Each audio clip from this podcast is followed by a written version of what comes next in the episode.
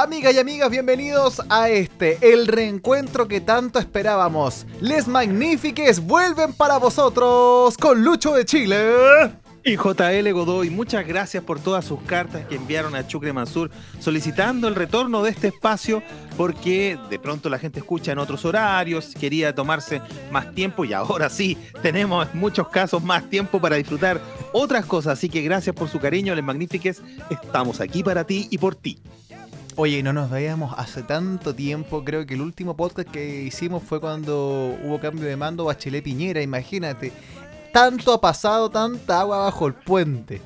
Incluso Tanta claridad. es más, de hacer un show en vivo, ni hablar, yo ya Ni me doy por hablar. retirado. Ya, ya me di Oye, por, fue- me di por pagado.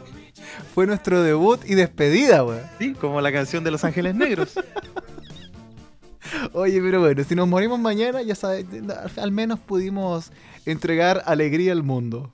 Sí, y eso le da alegría a mi alma.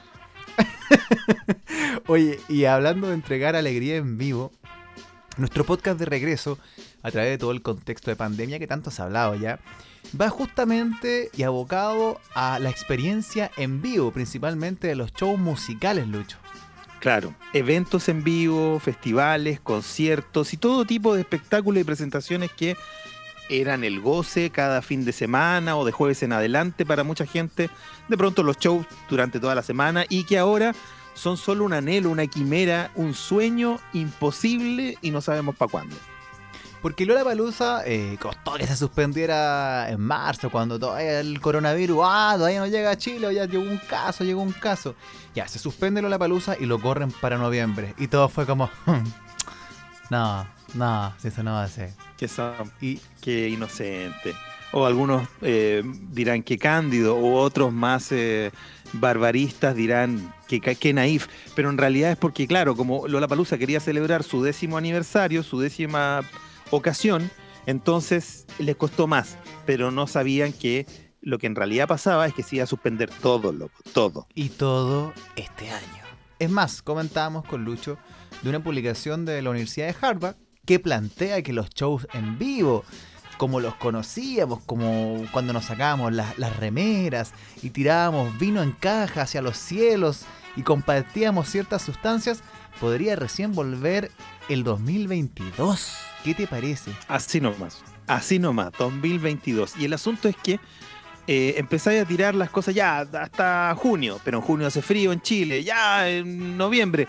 Ya se empezó a hablar de postergar el plebiscito por segunda vez y también por ende algunos comenzaron a bajar las fiestas patrias, lo que ya para el chileno es grave.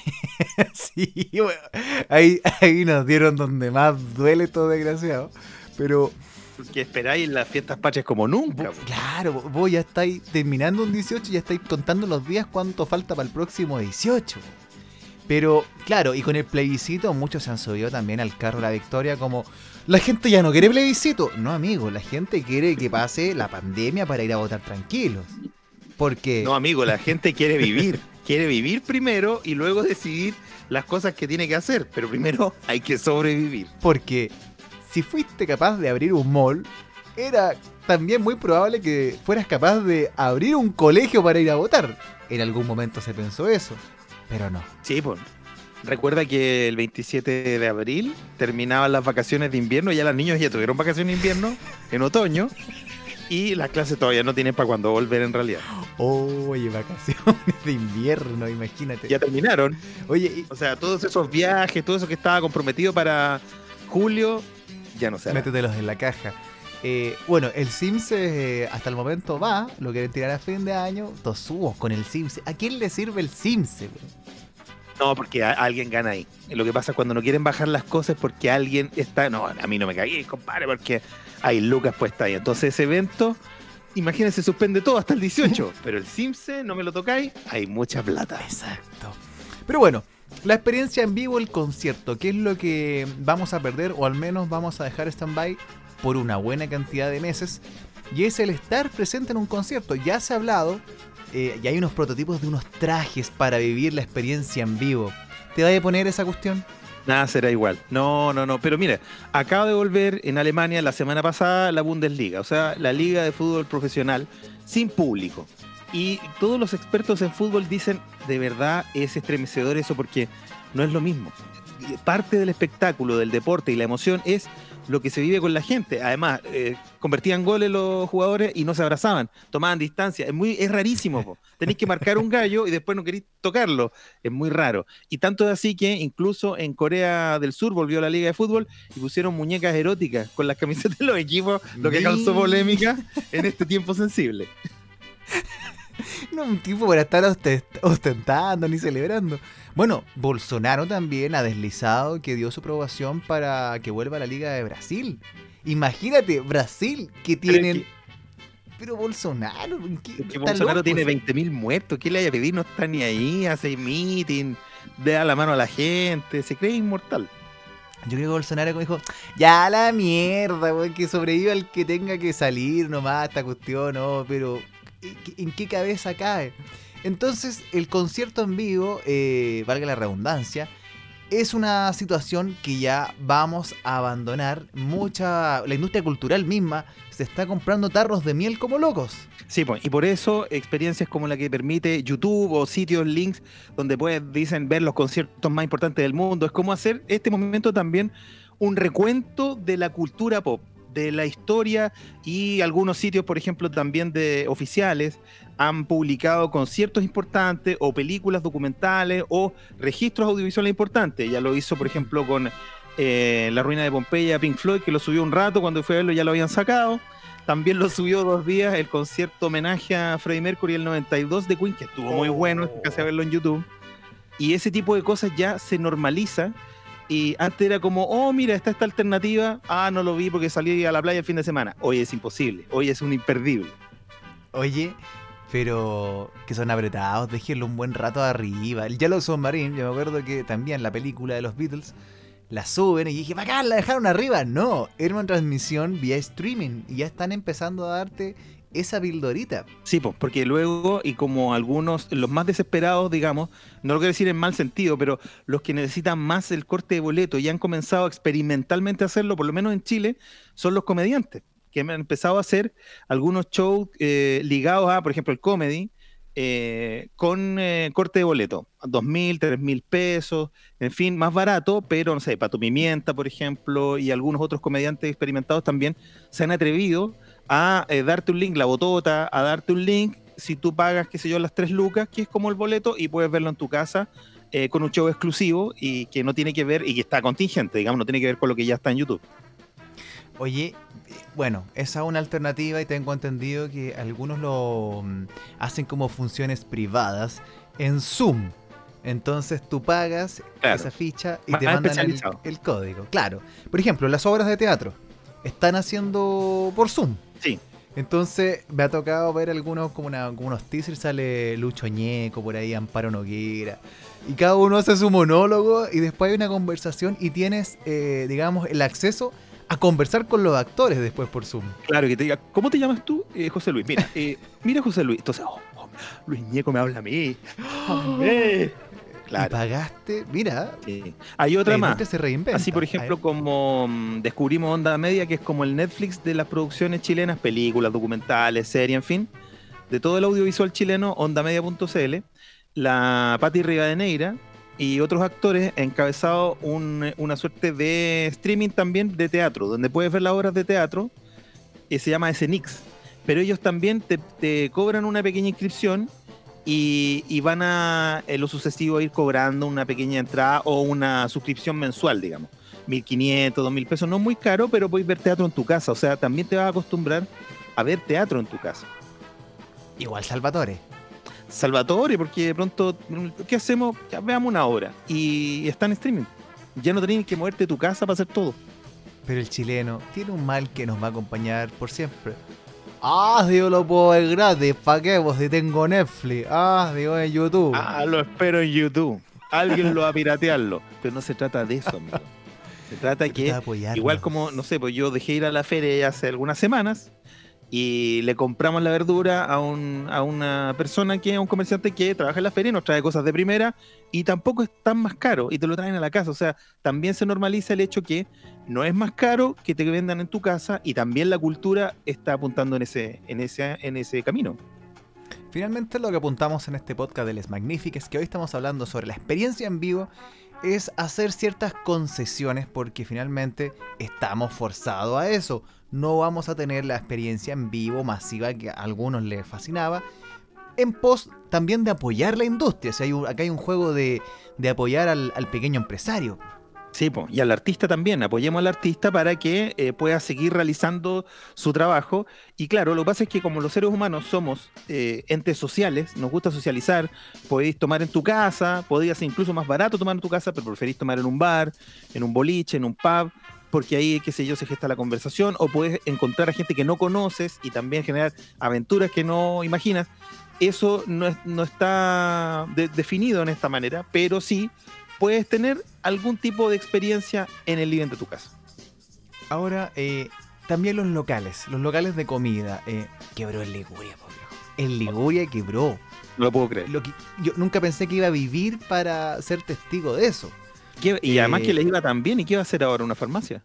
Imagínate, que también eh, se había encalillado en el Liguria que hizo en las Tarrias. Yo creo que, ese se chupó todo. Un elefante blanco. Era muy grande, y era muy caro también. Entonces, era un Gatsby, ¿cachai? Claro, tenías que pagarlo tú. Entonces, claro, el nivel de inversión, y, pero no digamos que la pandemia mató a Liguria, sino que fue el estallido social. Sí, pues la, crisis social que comenzó hace, claro, desde octubre en adelante, que paralizó la economía en definitiva. A eso le sumamos eh, el Cinsano, 100 años en Valparaíso, también tuvo que cerrar sus puertas. Debo confesarte, sí que había alcanzado a ir en noviembre del año pasado. ¿A Cinsano? Y al Cinsano. Y llega el momento de pagar la cuenta, eh, nos trae la red compra. No, aquí se paga con. se paga con sencillo nomás, con billete. Oh. Pero ¿cómo? No, es que. ¿Y pero por qué no avisan al principio?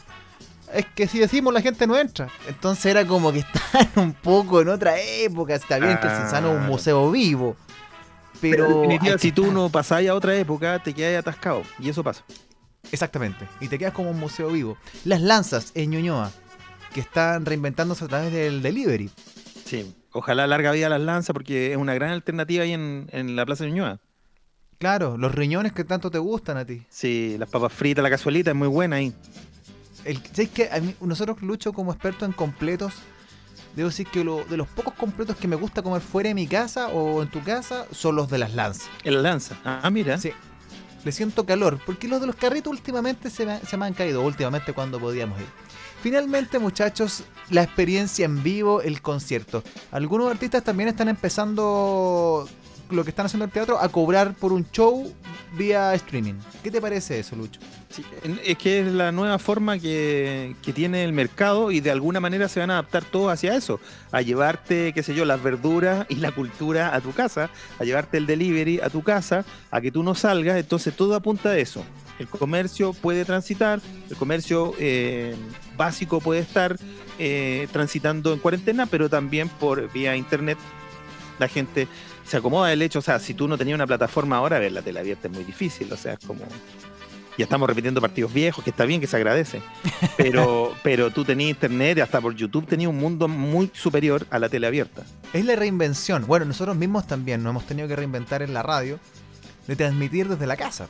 Sí, pues, hacerlo de esta manera. Ahora, lo que te iba a decir respecto a los conciertos que, por ejemplo, Lola Palusa, que costó tanto, que fue como bajarlo la Palusa, que estaba en un periodo especial, que iba a celebrar su décimo, su décima edición. ¿Te quedaste con entradas de conciertos que se iban a realizar ahora en estos meses? No, sabes que lo personal ya estaba dejando de ir a conciertos. La experiencia en vivo ya, será que estoy más viejo, pero ya estaba saciado. una que ya vi todo lo que quería ver. ¿Cachai? Me, me salvo, hay alguna, algunas perlitas que, que, siempre van a quedar atesoradas, pero la experiencia en vivo ya me parecía un poco tediosa. Luchar, por ejemplo, yo a cancha yo no voy hace mucho tiempo, porque parte el show y todos levantan las manos. Con el celular, por supuesto. Y empezar a el celular. Claro, y hay una alfombra de teléfonos que ya, está bien, uno quiere grabar, buena onda, si uno también lo hace. Pero te, te paso una canción dos canciones, tres canciones, pero hay gente que está todo el rato ahí y eso ya me empezaba a cansar. Oye, pero esto mismo, un concierto completo, ¿para qué? En tu celular. Una vez estaba en un show de Rafael, que siempre voy con mi madre, que nos gusta mucho, y al lado una señora viene y estaba todo el rato con el teléfono prendido y con el dedo apretado mandándole a una amiga, que me acuerdo que era, era, era como Gabrielita, y todo mandándole audios de WhatsApp por cada canción. Entonces, dos cosas. La señora me tenía con la pantalla, porque cuando está todo oscuro es como cuando un pelotudo prende el celular un rato, mucho rato en un cine, y es que echado que el pantallazo te llega, pero así te quema la, la retina. Claro. Ya, entonces esta señora le mandaba a, la, a la otra amiga, le mandaba cada canción. Entonces yo le dije, señora, dos cosas. Uno, si quiere grabar una canción por WhatsApp, deje, tire para arriba el candadito y no tiene que tener el dedo apretado todo el rato. Punto uno. Y Ah, punto no dos, le- no cachaba. Y le puede bajar el brillo un poco, por favor, y me, me- desconcentra del concierto. Pero la experiencia en vivo, claro, se está tornando, últimamente se tornaba un poco más, más pesada.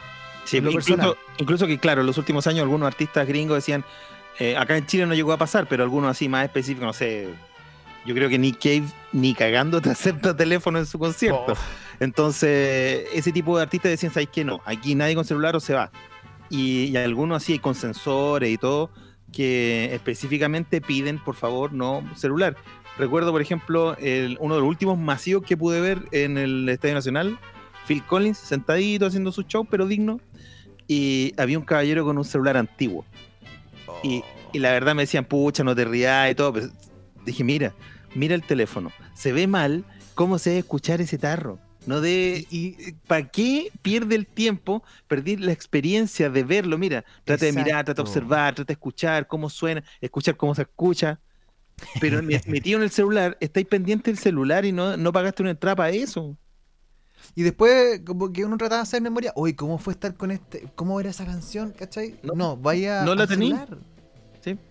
No la Y- tení. Y, al final el celular, eh, después, hoy este video que, ahí lo borré. Ahora yo me quedé con la entrada X, sí, que era ahora en mayo. Oh, ¿Y te la devolvieron ya? No, pero es que no, no pido devolución porque eso se va a realizar sí o sí en algún momento. Esto era el 5 de mayo, En mayo. ya fue. ya fue. Pero es que ya la habían trasladado para noviembre. Lo que pasa es que yo, bueno, mi primer disco me lo regaló un primo a los 5 años. Cuando cumplí 5 años me regaló Destroyer de X. Un día de tanto mostrarlo, era chico, preescolar, se me cayó ese me Destroyer. Puta, lloré una semana, weón. Pero le tengo mucho cariño a esa banda y cada vez que viene, trato, creo que me perdí una vez de X. Entonces, en esta ocasión, puta, llamo en familia, ya a mi hija, todo. Entonces, y ocurre esto. Pero nos quedamos con la entrada. Metallica también, Tarro de Miel. Metálica, claro. Y todos los Eh. festivales, así como Lola Palusa, todos los festivales también de cumbia que se arman en el Caupolicán, por ejemplo, todo suspendido. Ahora, Lucho, pensemos, yo creo que uno de los más afectados en esta pasada son lo- los chiquillos tropicales, pero el 18, el 18 le hacías un sueldo, una vida, un- una estancia entera, un era todo salvar el invierno eso. Sí, po, es como que le suspenda el año nuevo. Ya el año nuevo pasado fue medio enrarecido por el estallido social. Y claro, con el 18 tú salvas el año si eres de, de una orquesta tropical o de una banda de fiesta que genera, qué sé yo, por noche por lo menos dos o tres shows. Pero en esta ocasión no sabemos lo que pasa, entonces la incertidumbre es general para todo, para todo el mundo. Si finalmente en esto vamos a tener que cuidarnos y sobrevivir hasta que esté la vacuna y la vacuna masificada, porque va a salir Trump, tenemos la vacunation. Pero el loco ya dijo ya, yo esta weá la quiero para mí, ¿cachai? La quiero Sí. para mi, pa' mi gente. Y el resto que se compre un tarro de miel. Entonces ahí hay un conflicto. O sea, no creamos que esta cuestión de aquí al verano ya vamos a estar todos felices.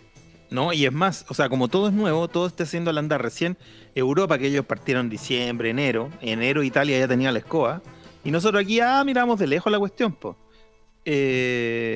comienzan recién a asomar la nariz, a empezar a, a hacer actividades, qué sé yo, a volver, qué sé yo, el fútbol sin, sin eh, público, y algunas actividades así muy lentamente. Pero acá tampoco podemos adelantarnos porque recién viene el invierno. Y ya han dicho las autoridades, no solo el Ministerio de Salud, sino que yo he escuchado epidemo- epidemiólogos o autoridades en medicina, en ciencia, diciendo es que de verdad se genera como cuando hay una pandemia un receso. Eso me parece muy curioso. Un receso. Todos los otros bichos, o sea, tenéis resfrío, tenéis coronavirus. Todos los otros bichos para atrás. No hay influenza, no hay nada, es solo coronavirus. Ah, ya. Entonces, Como que lo como otro- dije, pero ¿cómo es como.? ocurre eso sí, po. o sea, si tú tenías un problema respiratorio, aunque te dé negativo, te van a pasar por coronavirus. Amigas y amigos, estamos en Les Magnifiques, el podcast que ha vuelto para ti en esta pandemia y hoy estamos hablando sobre la experiencia en vivo, específicamente de los shows. Y Lucho, eh, llega el momento de nuestra sección Toquémonos. Sección en la cual, Lucho, eh, llega el momento de preguntarte un concierto que añores en tu corazón. Puta, he estado viendo la serie Sudamerican Rockers aquí en familia, eh, está en YouTube, se pasó que se llevó hace unos seis años en Chilevisión. Y claro, uno recuerda a los prisioneros como, como una tremenda banda que en mi caso tuve una suerte única para poder verlos en vivo, qué sé yo. El año, en enero del 86 yo era chico, tenía 12 años, pero ya me gustaba la música como de los 10 años. Me gustaba Divo, me gustaba Van Halen, entonces los prisioneros cuando aparecieron fue un impacto. Y como tenía un hermano mayor, recibí inmediatamente, pum, lo que pasaba en la calle lo recibí inmediatamente en mi videotape, en mi, en mi disco, en mi casetera. Entonces ahí descubrí los prisioneros muy chicos y antes que mis amigos, en realidad, porque me gustaba la música. Entonces estábamos veraneando ahí en el litoral y mi hermano me dice, oye, ¿sabes que este sábado van a tocar los prisioneros en la Plaza Costa Azul? ¿En serio? Sí, verano hola hola.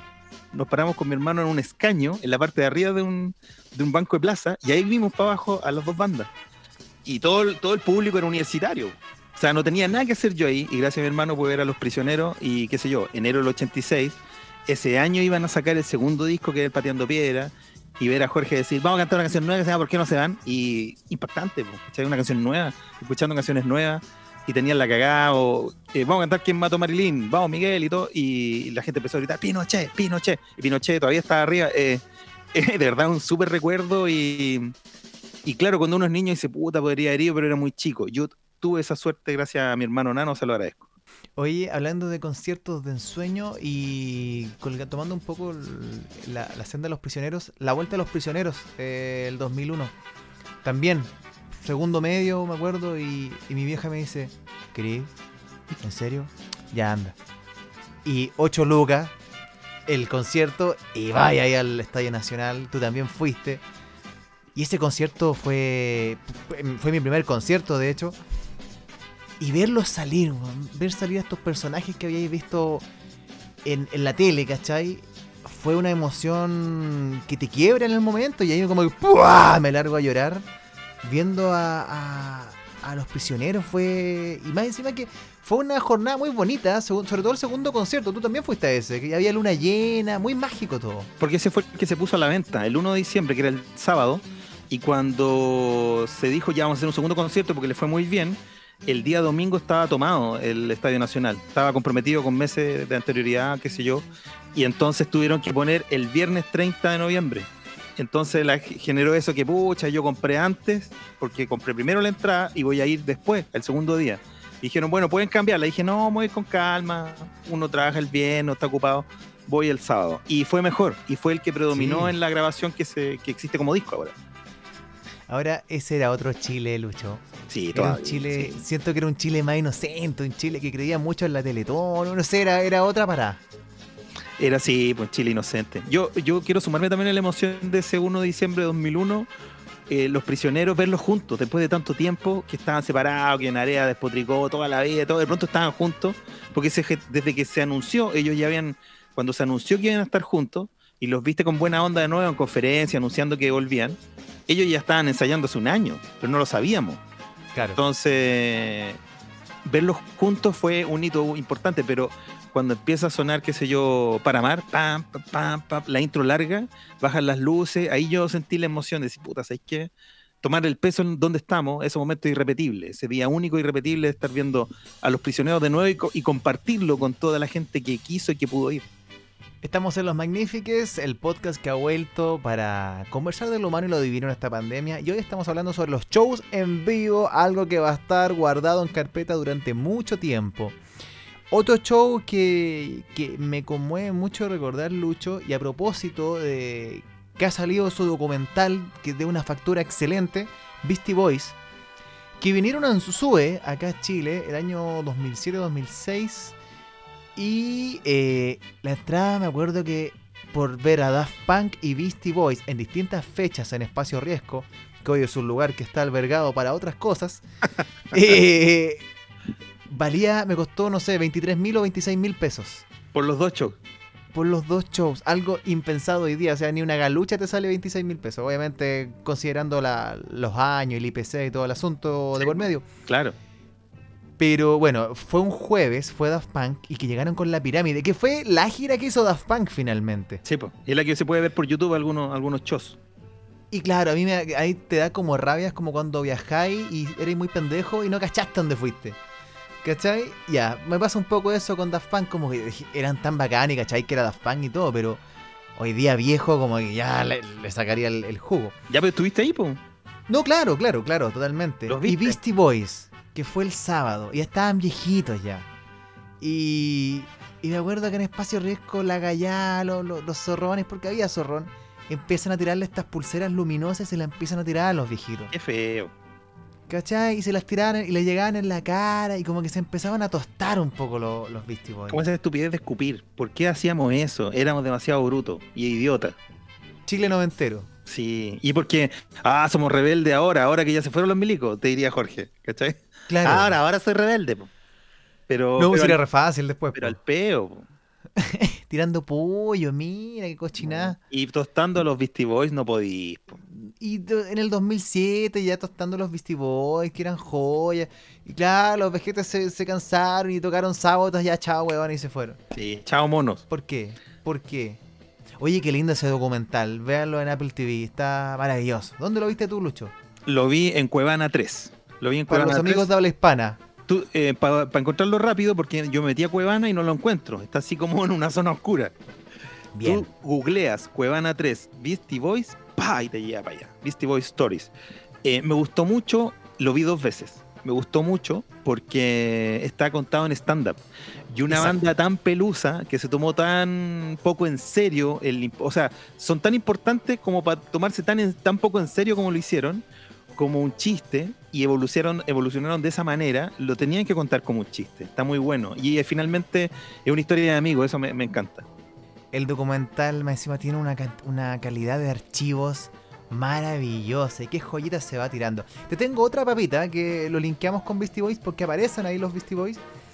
Eh, que está en Netflix, eh, Have a Good Trip. Que es una película documental que recaba varias experiencias eh, psicodélicas de famosos. Ah, sí, vi que está, ya vi la promoción en Netflix. Ya, y abre con Sting, ¿cachai? Y aparece ahí uno de los Beastie Boys contando sus experiencias con ácido. Algo muy lindo para ver un sábado a la tarde con los niños, para entretenerlos. Venga, mamá, vea esto en Netflix, le va a encantar, es edificante. Dice cosas que la gente se las aplaude. Te voy a decir que son estos drogadictos, pero en fin. Amigas y amigos, somos las magníficas, queremos cantar. Lucho, qué maravilloso poder volver a hacer este ejercicio. Claro que sí. No, tremendo. Y bueno, como nombraste Sting, yo tengo que decir que yo cuando, puta, a través de mi hermano, escuché siempre The Police muy chico, así como lo escuché en su momento, yo era niño. Y me gustaban las melodías, no cachaba mucho, me gustaban las melodías, pero cuando crecí y cuando ya me gustaba la música, Sting ya era solista. Entonces entré por ahí a The Police, por Sting. Ya no eyaculaba ya rarísimo porque uno entra, pero que mi historia comienza con este gallo ya está solo. Y de ahí empecé a escuchar para atrás. Y ahí me volví fan de Police y todo eso. Pero yo, qué sé yo, tenía 14 años y ya escuchaba así, Tupillo Parejo, a los 13 años, Tupillo Parejo Sting. Pero, y empecé a comprar los, discos, los cassettes, qué sé yo, cassettes, cassettes de Sting que todavía tengo, los primeros. El sueño de las tortugas azules, nada como el sol, y después ya me lo empecé a comprar en vinilo, en fin, todo eso. Pero cuando ya tengo 16, que está en una edad plena, viene el concierto Amnistía. Amnistía Internacional, 12 y 13 de octubre del año 90, y viene Sting, y es como, weón, el loco que más es tu Elvis. Weón, yo me volví mono. Y también, desde las 6 de la tarde parado, fue un super show Amnistía, pero había poca experiencia. Yo recuerdo que fui con un como un amigo, un vecino, que su primo era Thrasher. Entonces él sí tenía experiencia, nosotros éramos chicos, y él sí tenía experiencia. Entonces cuando hubo que ah, meter, meter codo, nos quedamos así aislados. Y avanzamos y quedamos súper cerca, y, y Sting muy cerca, fue buenísimo. Lo que sí me acuerdo que como no había mucha experiencia, el escenario de Amnistía era muy alto, era como, no sé, 6 metros. Entonces ah, dicen, compañeros, y todo era muy así, compañeros, viene ahora Peter Gabriel junto a Inti Gimani yo no había visto nunca Inti Illimani. Entonces Inti Illimani como retomando ese Chile que no entendían ellos, yo lo, lo comprendí después cuando ya pudimos conversar con los músicos en entrevistas, decían este Chile, este Chile tan raro en los años 90 donde la gente decía, Chile, decían, puta, ¿a qué país llegamos? Chile. Inti blanco cantando con un, un Peter Gabriel muy afectado y yo pendejo, yo quería escuchar Sledgehammer, po. pero como era tan alto el escenario y nosotros estábamos tan cerca de la reja, así como tercera, cuarta fila, yo veía a Peter Gabriel como del hombro para arriba. Su camisa rayada la veía como del hombro para arriba y veía un pedacito en Tillimani, porque hicieron el escenario muy grande, muy alto. Ese- esos recuerdos tengo, y que entre show y show era muy larga la pasada, y nos dan de nuevo lo- los derechos humanos, y, y como eh, acuerdo número uno, era muy latero. ¡Oh, ya! Ya, pero Ah, los shows muy sí. La primera hora te la comí esa. ¡ah! Y a la segunda. No, muy latero. No, pero Sting me acuerdo que llegué a la casa así 3 de la mañana, muy cansado, pero muy conforme. Y esa sensación de eh, abrirse al mundo que tenía Chile después que se ha ido el viejo, fue como, puta, por fin, weón. Como, no pudo venir Queen porque no quisieron las viejas de la Junta, pero ahora pueden venir Puta. todos. Y eso fue lo que empezó a pasar. Favorablemente tuviera yo no plata, puta, qué rico que estén aquí y que yo, o que tu amigo, tu vecino, o todo el público chileno tenga posibilidad de ver a estos tremendos artistas. Cosa más linda. Imagínense cómo va a ser la vuelta a los escenarios, chiquillos. Si es que llega. No, desde que llegar va a llegar. Imagínense ese momento, muchachos, muchachas. Esperamos que este podcast haya sido una pildorita también de, de esperanza. Nos gusta también ser muy realistas con la situación. No vamos a cuentearnos como las autoridades. Pero también es rico mantener ese horizonte, Lucho, de volver a encontrarnos, volver a apreciar los shows en vivos y volver a tener a los Magnifiques en algún escenario la próxima vez. en algún momento. El asunto es que cuánto va a demorar esto no sabemos. Lo que sí podemos tratar de, ent- de entender con la paciencia que esto no, porque no tenemos muchas horas para pensar o hacer otras cosas, o para aprender otras cosas u otros oficios, ¿por qué no? Es qué vamos a aprender de esto. Porque si el mundo cambió, o está cambiando, o ha cambiado, o va a cambiar, hay costumbres que tenemos que a lo mejor vamos a dejar de tener, o nos va a costar retomar, o ya no vamos a retomar. ¿Qué vamos a aprender de esto? En todo sentido. Amigas y amigos, esto ha sido el podcast de Les Magnifiques. Muchas gracias por este reencuentro. Lucho de Chile. José Luis J.L. Godoy. Y juntos somos Una amistad magnífica. Muchas gracias, amigas, amigos. Pronto más podcast porque esto ya no para. Chao, Lucho. Sí, me gusta, me gusta tu bolso que está allá arriba. Chao.